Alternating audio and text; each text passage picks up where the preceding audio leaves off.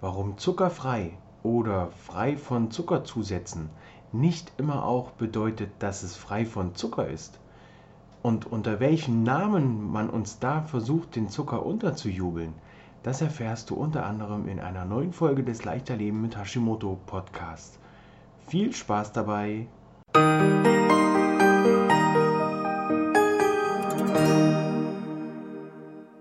Herzlich willkommen zu Leichter Leben mit Hashimoto, der Podcast.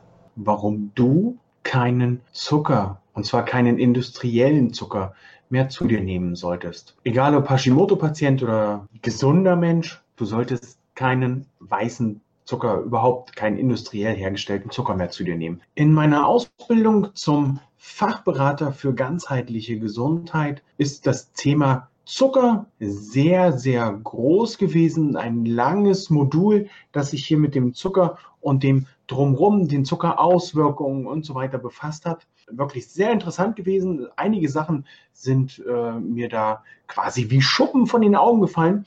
Denn wenn du mal eine Packung Wurst, heutzutage wird ja viel Wurst gegessen oder andere Lebensmittel, die so fertig zubereitet sind, anschaust, dann wirst du sehen, dass es dort nicht nur Zucker gibt, sondern auch Dextrose, Maltodextrin, Maltodextrose und, und, und. Da gibt es also viele, viele Namen, die dem Zucker, die man uns da als Zuckerersatz oder äh, mit diesen Namen, mit Hilfe dieser Namen man uns diesen Industriezucker oder Saccharose, Haushaltszucker unterjubeln will. Ne? Das kann zum Beispiel sein, äh, gehen wir mal die Siruparten durch. Glucose, Fructose Sirup, Invertzucker, Isoglucose, Stärkesirup. Dann geht's weiter mit braunem Zucker, Demara-Zucker, Dextrose, Hagelzucker, Kandiszucker, Karamell, Vanillezucker, Würfelzucker, Gelierzucker. Du siehst, hier gibt es also locker tausend Namen des Zuckers, der uns dann in dem Moment gar nicht so bewusst ist, dass es Zucker ist. Ne? Ähm, ich handhabe das äh, aktuell für mich auch so, wenn ich eine Zutat hinten auf der Zutatenliste meines Essens nicht lesen kann, dann nehme ich es auch nicht.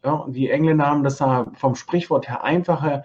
If you can't read it, don't eat it. Ja, warum kein Zucker? Und warum, egal ob Hashimoto-Patient oder gesunder Mensch? Ganz einfach, der Zucker ist ein Vitaminräuber, denn überall da, wo der Zucker verdaut werden muss oder verdaut wird, werden Mineral- und Vitalstoffe benötigt. Hier insbesondere die Vitamine der B-Reihe, also die B-Vitamine, die sind dafür zuständig, dass Zucker verarbeitet wird und die die B-Vitamine holt sich der Körper dann aus seinen B-Vitamin-Vorräten. Wenn er sie sich daher holt, dann kann er diese B-Vitamine zu nichts anderem mehr benutzen. Er braucht sie also nur für die Verdauung dieses, dieser Saccharose des Haushaltszuckers. Wichtig ist aber dieses Vitamin B eigentlich für ganz andere Sachen, für deine Haare, für deine Nägel und so weiter. Da gibt es ganz viele Sachen, Verwendungsmöglichkeiten, über die wir zum Beispiel in dem Kurs Leichter Leben mit Hashimoto Phase 1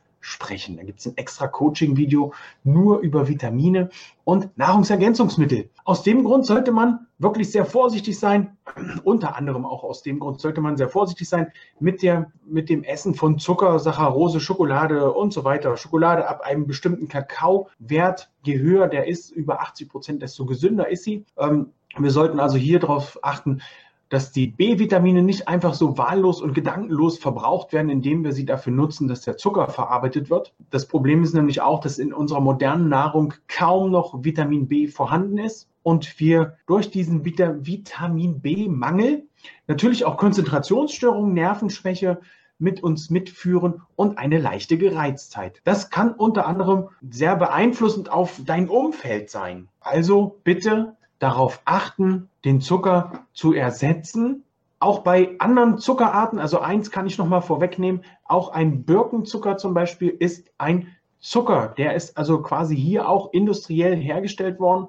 Ich würde und kann es nur jedem empfehlen, in der Anfangszeit einer Ernährungsumstellung, die ja wirklich in meinen Augen bei Hashimoto wirklich zwingend notwendig ist, einmal seine komplette Ernährung zu hinterfragen, kann ich empfehlen, das wegzulassen und auf Honig umzusteigen. Aber Honig bitte in Maßen, nicht in Massen. Denn wenn man bedenkt, wie es zum Beispiel in der Zeit der Jäger und Sammler mit Honig aussah, die sind auch nicht losgegangen in die nächste Höhle und haben sich dann ein Glas Honig geholt, so 500 Gramm, 250 Gramm Honig und haben das dann ausgelöffelt, weil sie mal Lust auf Süßes hatten, sondern die sind losmarschiert, haben geguckt, wo ist jetzt ein Bienenstock, haben sie den gefunden. Wenn sie Glück hatten, war der Bienenstock leer und sie konnten direkt zugreifen, wenn noch was drin war. Wenn sie kein Glück hatten, mussten sie entweder so lange warten, bis die Bienen rausgeflogen sind und an ihm vorbei, das war so der beste Fall, der passieren kann, Worst Case wäre hier gewesen, die Bienen finden den äh, Jäger dort, der, den, äh, der quasi im Auftrag der Köchin unterwegs war, Honig zu besorgen und stechen den erstmal. Das wäre natürlich fatal.